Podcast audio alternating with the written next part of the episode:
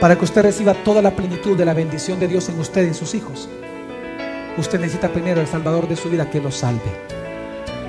Usted necesita a Cristo Jesús. Solo lo puede salvar y levantarlo a usted. La salvación es por obras, no es por sacramentos, no es por una religión. El único que tiene la gloria de ser el Dios Salvador es Cristo Jesús.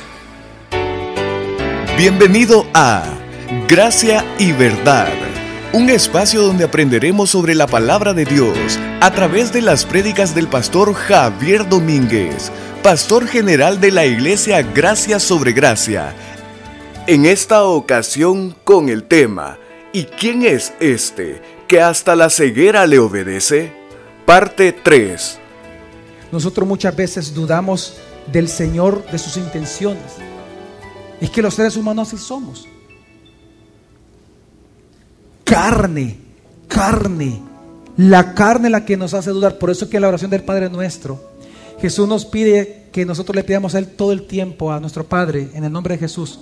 No nos metas. Esa frase, no nos metas en tentación, significa, es como que si usted le cambiara la frase y dijera esto a Dios. Cada vez que usted le dice Señor, Señor, no me metas en tentación, todos los días, usted le está diciendo al Señor, Señor, no permitas que yo dude de ti, no permitas que yo dude de ti, no permitas que yo dude de ti. ¿Entiende usted? Porque la tentación del ser humano es dudar de Dios. La tentación no es una mujer, no es robar, no, no, no. Es que si usted se va a meter con una mujer que no es su esposa o va a robar, es porque usted dudó de Dios. Es que el punto de la tentación, la tentación es dudar de Dios, que nuestra fe falte. Entonces, qué especial lo que vemos acá. Dos ciegos que ellos comenzaron a entender y comenzaron a ver que Jesús era Dios. No les importó, no les importó que Jesús tenía que descansar, no les importó. Y es que aquí vemos una vez más que nuestro Dios es un Dios de misericordia. ¿Cómo Jesús te va a echar afuera si tú le buscas? Si Jesús mismo dijo que el que busca, haya. El que toca la puerta, se le abrirá. ¿Entiende usted, mi familia? Y estos hombres tocaron la puerta y se les abrió. Los otros no, emocionalistas no. Pero a estos sí. Qué especial. Y por eso es que Jesús les hace la pregunta más importante.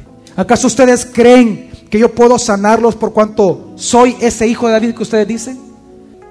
La pregunta que Jesús te hace hoy no es si tú vienes y le alabas.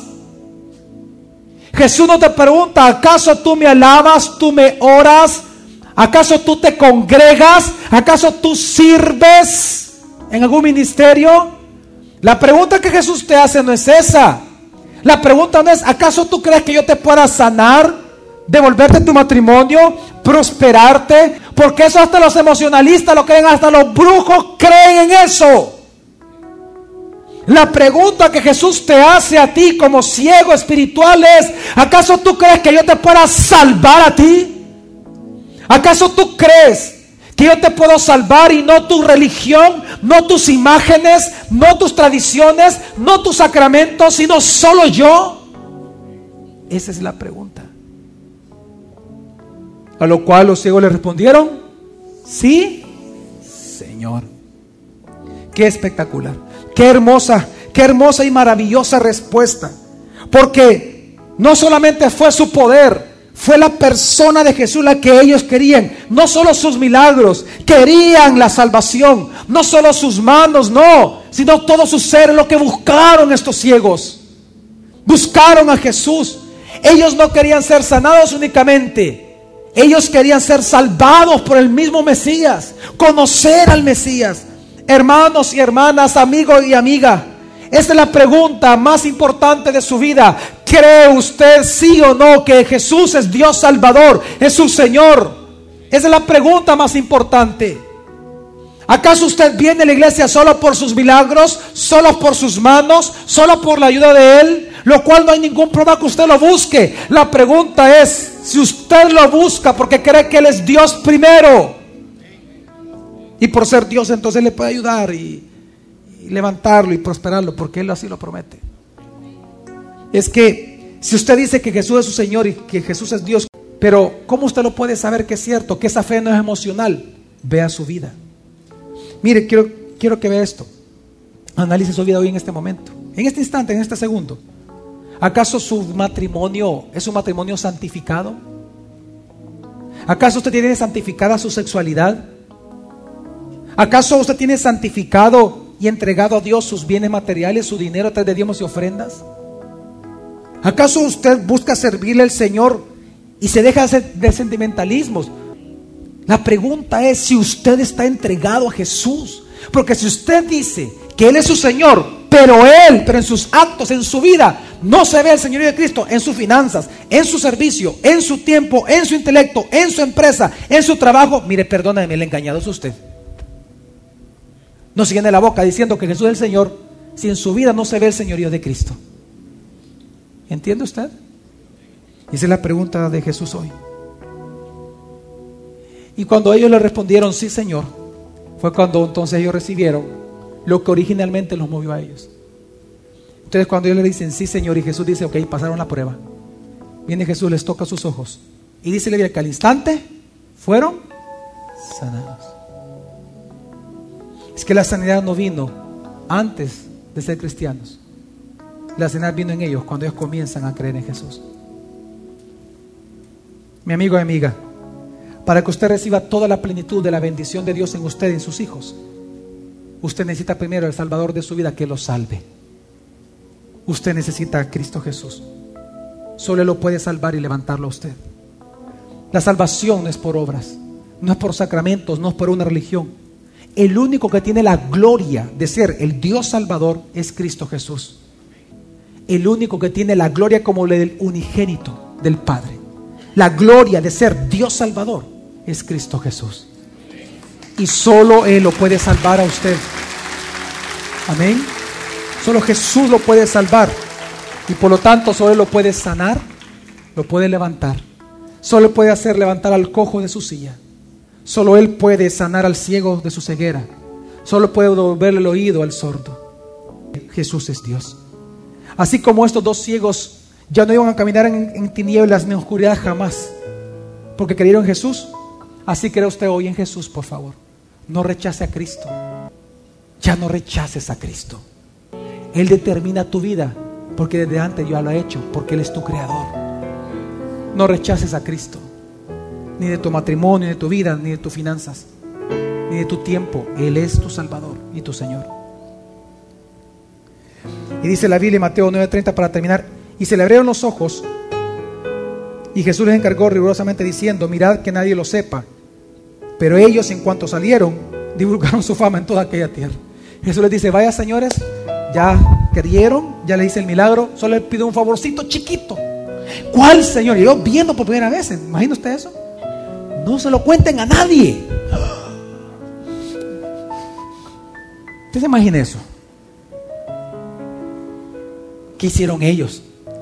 Y su fama se extendió. ¿Por qué Jesús les pidió eso, pastor? Porque Él no quería adelantar esa, esa, congoja, esa persecución de que querían matarlo a Jesús. Acuérdense que a Jesús lo comenzaron a intentar matar cuando su fama se extendió. Y en segundo lugar, porque Jesús quería que las personas se enfocaran en el mensaje que él daba y no en sus milagros, como hoy suele pasar también. Pero qué interesante algo acá. Eso fue en el tiempo de Jesús. Jesús lo mandó a callar. Pero ahora que nos dice la palabra, que usted y yo somos linaje escogido, real sacerdocio, nación, para, dice Lila, para proclamar las virtudes de aquel que nos salvó. Hoy somos cristianos y somos salvos para una sola cosa, para proclamarle a San Salvador que Jesús es Dios y nuestro Rey. Así que abramos nuestra boca en esta semana, proclamemos el Evangelio, la gloria y la virtud de nuestro Señor Jesús. Amén. ¿Y por qué de Jesús? Porque la pregunta es, ¿quién es este?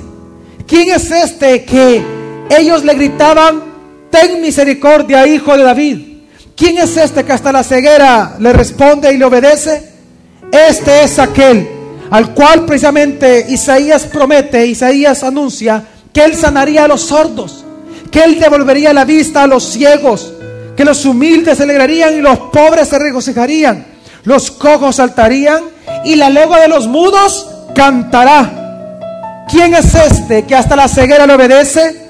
Este es aquel ante el que, aquel que dice la Biblia, ante el cual toda rodilla se doblará y toda lengua confesará que Jesús es Señor. Este, este que hasta las enfermedades le obedecen, este es Dios. Él es Dios encarnado. Él es el Cristo. Y su nombre es, y su nombre es, y su nombre es Jesús. Gloria a nuestro Rey. Porque Él es nuestro Señor. Él es su Salvador y hoy puede ser su sanador, su libertador. Claro que sí, porque Él es Dios. Él es Dios de misericordia y por lo tanto hoy usted que necesita sanidad, pídasela a Dios. Que necesita consuelo, pídaselo a Dios. Búsquelo en Jesús. Él nunca se va a enojar porque Él es Dios de misericordia. Él quiere ayudarlo a usted. Él sabe que somos carne. Él sabe nuestras debilidades. Él se compadece de nosotros. Solo está esperando que usted se mueva por fe buscándole a Él hasta su casa, hasta su alcoba. Métase en la alcoba del Señor. Por eso dice la Escritura que cuando nosotros estamos en problemados, tenemos acceso. ¿Hasta dónde? Hasta su trono.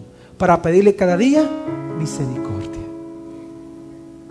Esa es la intimidad que gozamos hoy. ¿Tiene una dolencia? Venga Cristo. ¿Tiene alguna necesidad? Venga Cristo. ¿Tiene alguna enfermedad? Venga Cristo. Él es Dios. Él es su Salvador y por lo tanto su sanador. La próxima semana continuaremos aprendiendo más sobre la palabra de Dios. Gracia y verdad con el pastor Javier Domínguez es una producción de la iglesia Gracia sobre Gracia. Puedes encontrar más recursos como este en nuestra página web, graciasobregracia.org.